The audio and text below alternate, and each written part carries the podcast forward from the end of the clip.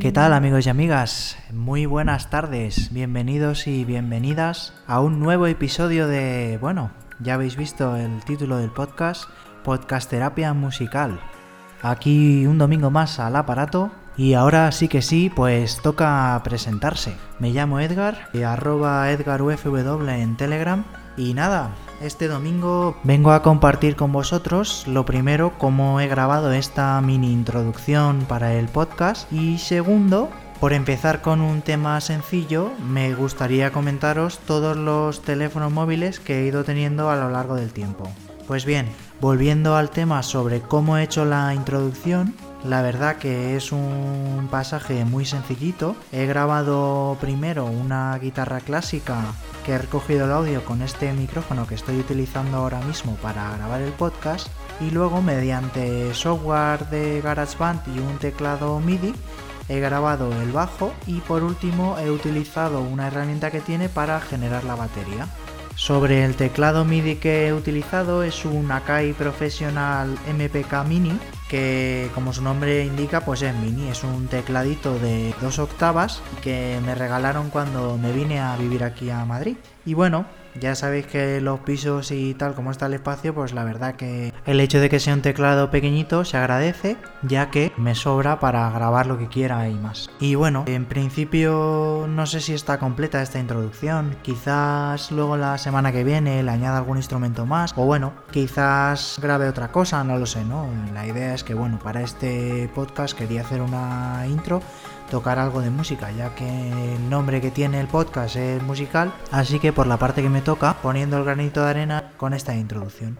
Pasando al segundo tema que tenía previsto contaros hoy, sería un poco describiros los móviles que he tenido durante este tiempo. La verdad que mirando un poco hacia atrás, eh, yo he tenido móvil desde hace como 12 años y si miro la cantidad de móviles que he tenido son pocos, sobre todo pensando que se podría decir que soy una persona geek y que me gusta trastear y todas estas cosas. Empezando por los móviles que tuve, el primero que tuve fue un Sony Era un 300 algo, que eran los que tenían la denominación Wallman y que bueno, era un móvil muy pequeñito, muy estrecho, no era todavía un smartphone y bueno, las baterías en aquella época pues duraban un montón. Los recuerdos que tengo de ese teléfono es que yo en aquella época convertía vídeos y películas en 3GP y bueno, en una pantallita de 2,7 pulgadas sería, pues ahí se veían las películas en 16 novenos y no se veían tan mal. Lo que le pasó fue que bueno, como era tan finito, un día me lo metí en el bolsillo del bañador en verano y bueno, supongo que ya os imaginaréis qué pasó.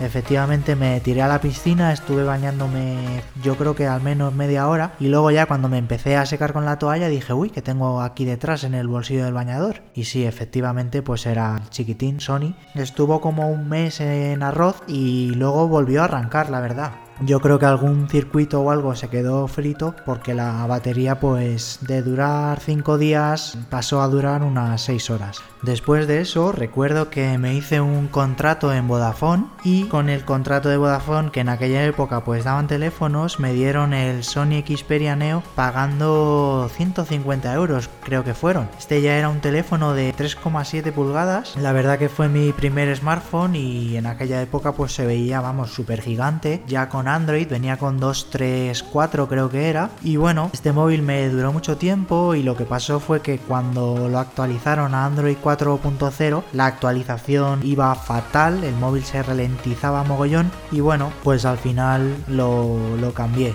Durante el tiempo que tuve este Xperia Neo, recuerdo que me puse ya una tarifa con datos, porque hasta ahora no había tenido datos, solo llamadas, y creo que era la de 100 minutos y 100 megas y pagaba 20 pavos al mes, que era de las primeras tarifas que sacó Vodafone. Ya que tenía internet, pues recuerdo que mi hermano tenía por ahí una BlackBerry Storm que si no recuerdo mal, lo, malo que tenía era que no tenía wifi y entonces, claro, solo podías tener internet si tenías una tarifa móvil con datos. Y bueno, la estuve utilizando un tiempo hasta que finalmente apareció el Nexus 4. La verdad que para el tiempo que era y con el precio que salió y todo, pues fue un bombazo. Tenía NFC, vamos, era la caña.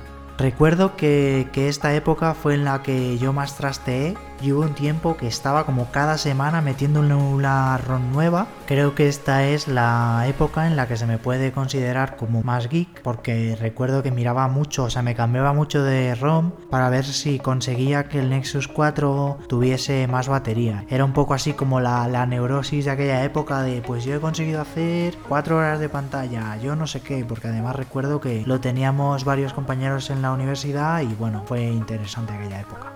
Y bueno, a día de hoy todavía lo tengo, lo recuerdo con mucho cariño, pero bueno, de tanto ROM y tanto tocar hay una parte de la pantalla que ya fallaba.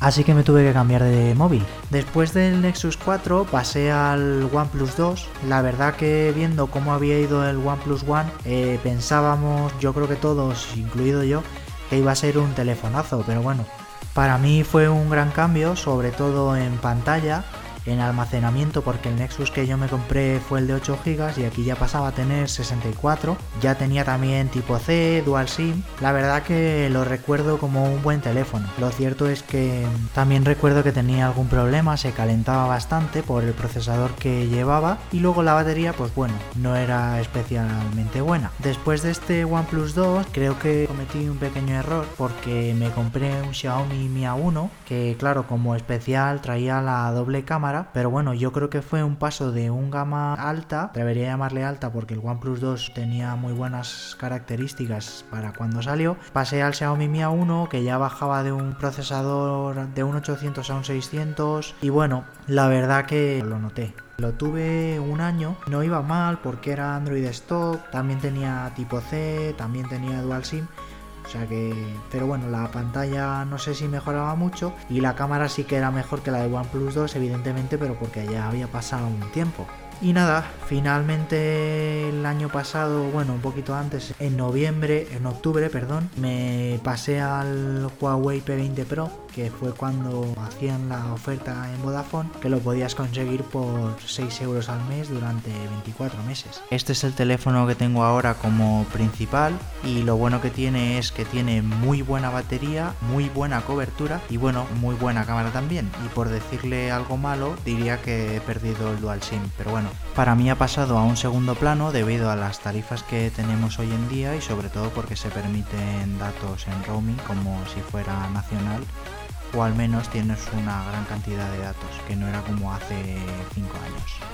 En fin, chicos, chicas, ya me conocéis un poquito más, ya sabéis los móviles que he tenido durante este tiempo y dejo para el próximo podcast las tablets que he tenido y por qué y ya veréis también el siguiente tema. Venga, un abrazo y que tengáis muy buena semana. Chao.